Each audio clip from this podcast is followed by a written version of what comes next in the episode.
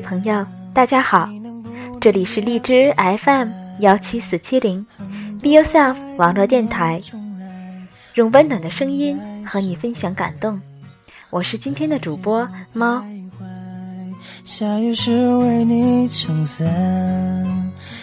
今天的节目想和大家一起分享我眼中的教育。这是曾经写在博客里的一篇文章。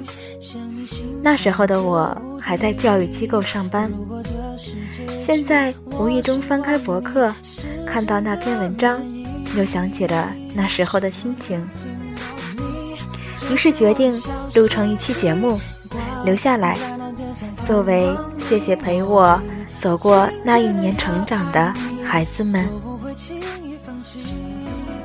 有一个学妹问过我。我是应该现在准备去动动关系进学校，还是和学姐一样去教育机构？我说你是想挣钱，还是想做教育？如果你想挣钱，就是机构；如果你想做教育，或许你应该去学校，站在讲台上。当然，我比较推崇的是你能先去机构看一些孩子。在那里待一段时间，哪怕就是几个月。如果你能够回到学校中去，请你一定不要忘记机构中那些学生们。在教育机构中经历的这一年的时间，改变了我很多的态度和想法。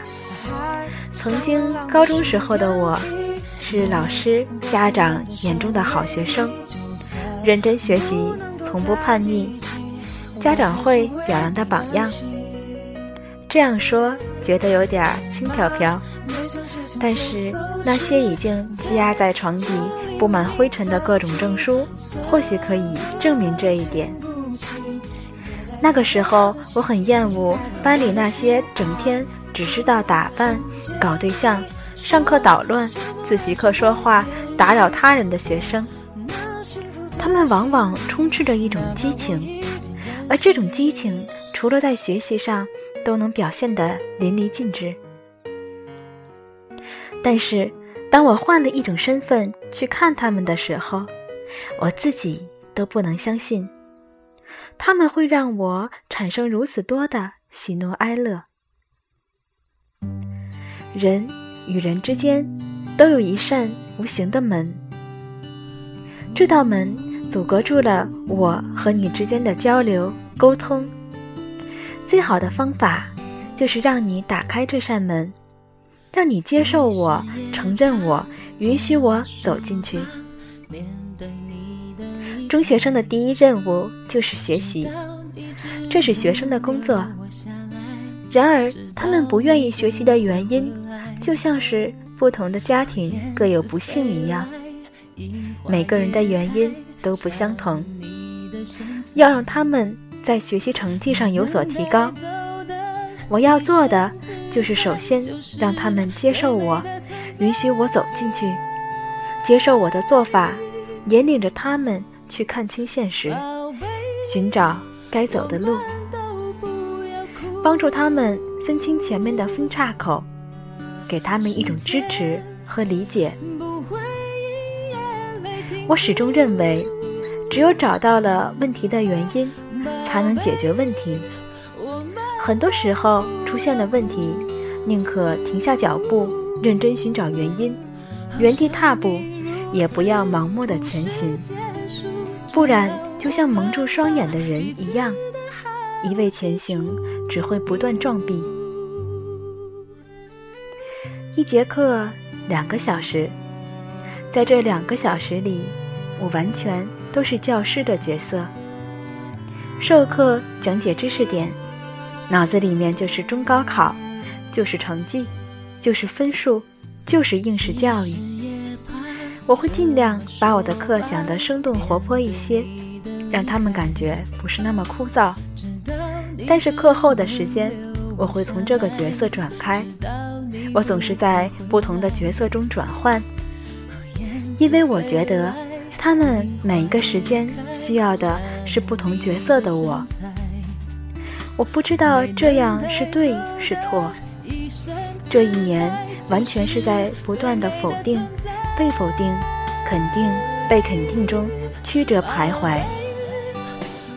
当学生第一次上课结束以后，起身对我说：“老师，你很有耐心，我基础不好，可能需要多讲一讲。”当他送我离开校区的时候，他对我又说：“我觉得你们和学校的老师不太一样。”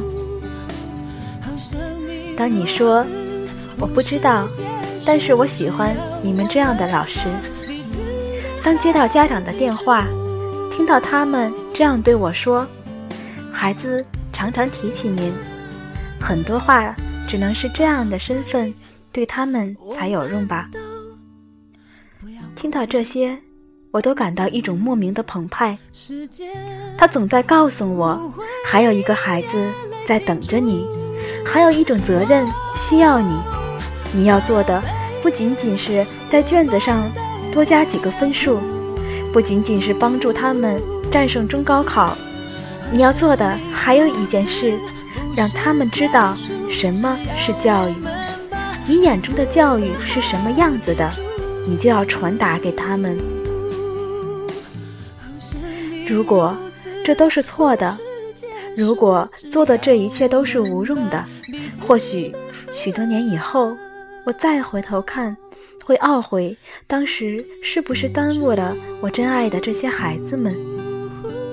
无论他有多么可笑，多么不真实，多么不符合现在的教育方式，但是。如果我把自己变成一个只为了分数去灌输知识的应试教育实施者，现在的我就会更难过、更愧疚、更觉得对不起孩子们。若干年以后，回头看看现在的这个我，想着这些的自己，那个时候是对是错，或许已经无所谓了吧。我只想说，对你自己负责，对你的每个孩子负责，就像曾经看过的那篇文章一样，每一条鱼都在乎，每一个孩子也真的都应该被在乎。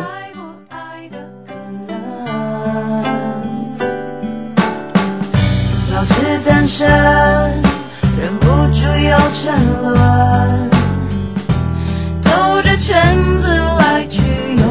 苦的。人的一生，感情是旋转现在再看看这篇文章，真的是让我回想起了在教育机构的那一年多的生活。我想对那些曾经肯定我、支持我的各位班主任、资深老师们说一声谢谢你们。更不能忘记那些我教过的孩子们。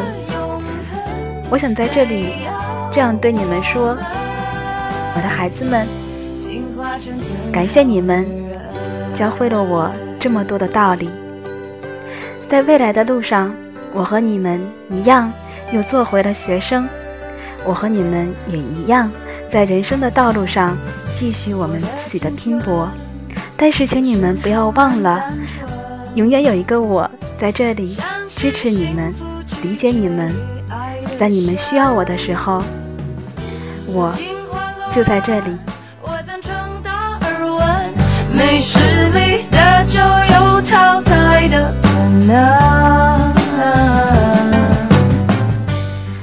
最后送上蔡健雅的《达尔文》，我用里面的一句话作为我对我的学生们的一点点寄托。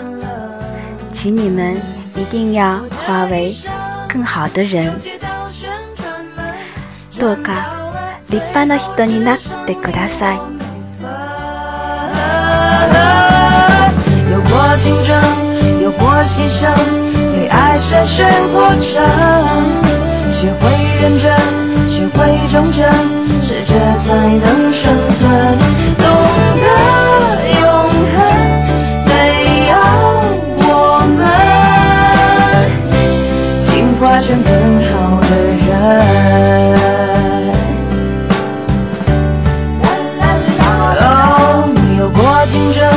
有过牺牲，被爱筛选过程，学会认真，学会忠诚，适者才能生存，懂得